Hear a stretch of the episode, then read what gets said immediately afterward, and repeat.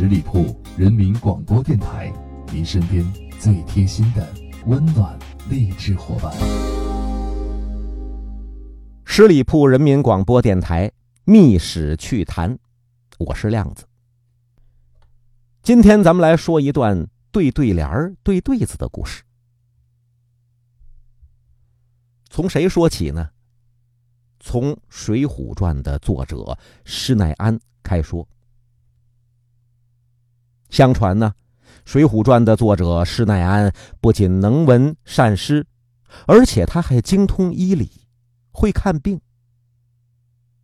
哎，他就曾经啊，用对对子的方法治愈了顽疾。因为有这么一天，施耐庵的邻居啊，顾老员外到他们家来了，跟他讲啊，说我儿子这些天茶饭不思，卧床不起。您过去呀，给瞧瞧吧，啊，您给诊治诊治。施耐庵二话不说，远亲不如近邻嘛。那邻居有事情了，哎，帮人瞧，帮人看，慨然应允。来到顾家之后，一看，这位顾公子年约二十，哎，脸色可不好看，蜡黄蜡黄的。精神恍惚，用手一搭他这腕子，那先给摸摸脉吧。细涩无力，他一瞅是病得不轻啊。再问问吧，耐心的询问病情，你为什么这样啊？哎，但是这位顾公子啊，呃，闭着眼睛，答非所问，自己在那儿喃喃自语，在那儿念叨。翻来覆去呢，说这么一句话，说的是“此木为柴，山山出”。这施耐庵一听，哎，很奇怪呀，你这分明说的是一个上联啊？难道说公子是苦于无对儿，方才如此这般吗？于是乎，他跟这位顾公子就讲，有对儿了。啊，这顾公子一听。这眼睛嘣儿就睁开了，精神头来了一半，这瞪俩眼睛就瞅着施耐庵，那有对您说呀，那个意思。只听施耐庵跟他讲：“阴火成烟稀稀多。”啊，你上联不是说“此木为柴，山山出”吗？我给你对“阴火成烟稀稀出”，啊，山上有的是柴火。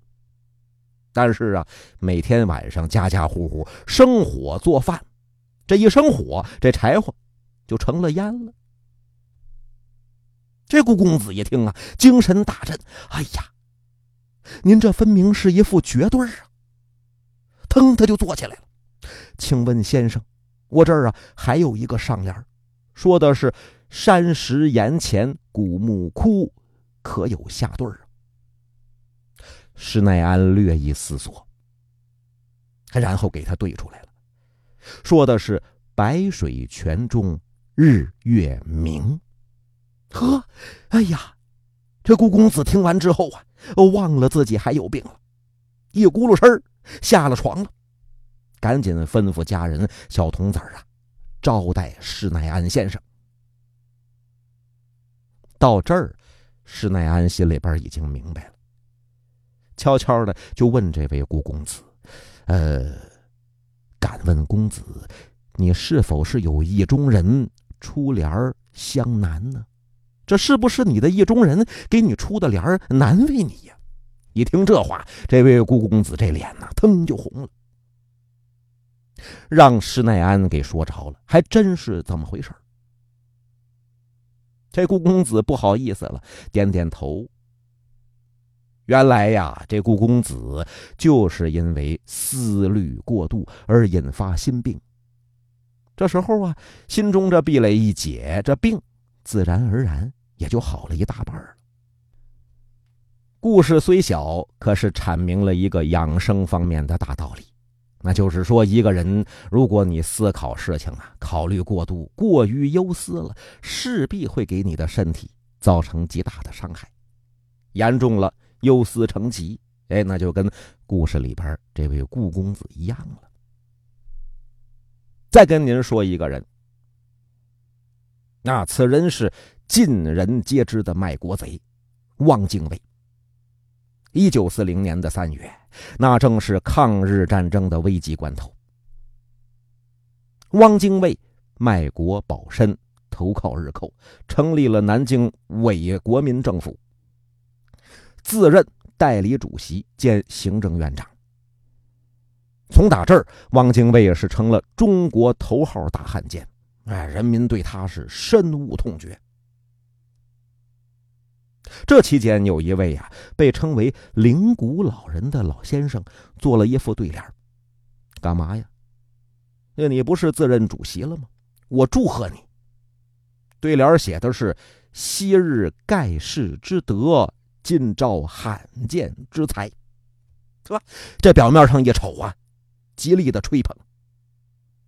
那说汪精卫呀，你是昔日盖世之德，今朝罕见之才。但是如果依照着汉语当中谐音双关的方法来解读，那盖世应该读成该死啊，罕见也就是汉奸的意思。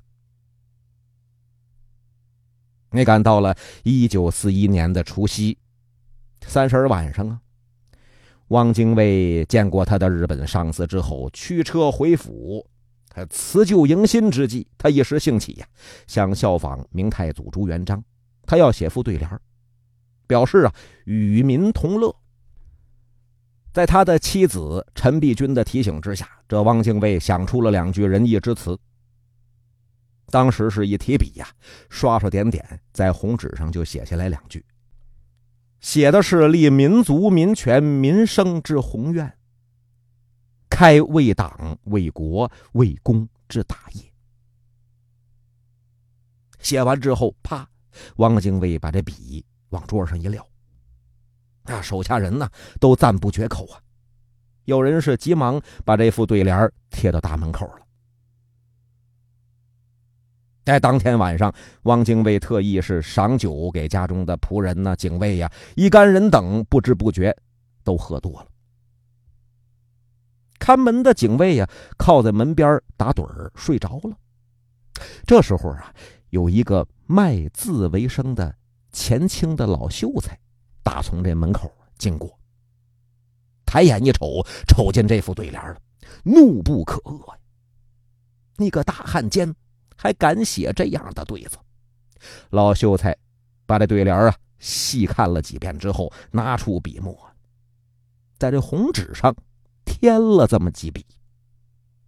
嘿嘿，第二天早晨，汪精卫还没起床呢，就听见下人来报啊，说是这大门口啊挤满了人了，都都在那儿议论呢。您昨天写的那副对联呢？汪精卫呀，慢慢悠悠下床，来到阳台一看，大门口果然是人头攒动啊。他是喜笑颜开，以为老百姓啊都赞赏他的文采。也没想到有一个警卫呀，慌慌张张，噔噔噔噔，呃，上楼来上前报告。跟他一说这个事情之后，汪精卫一听，大惊失色怎么了？原来这个春联已经被改了。他原文上写的不是“立民族民权民生之宏愿，开为党为国为公之大业”吗？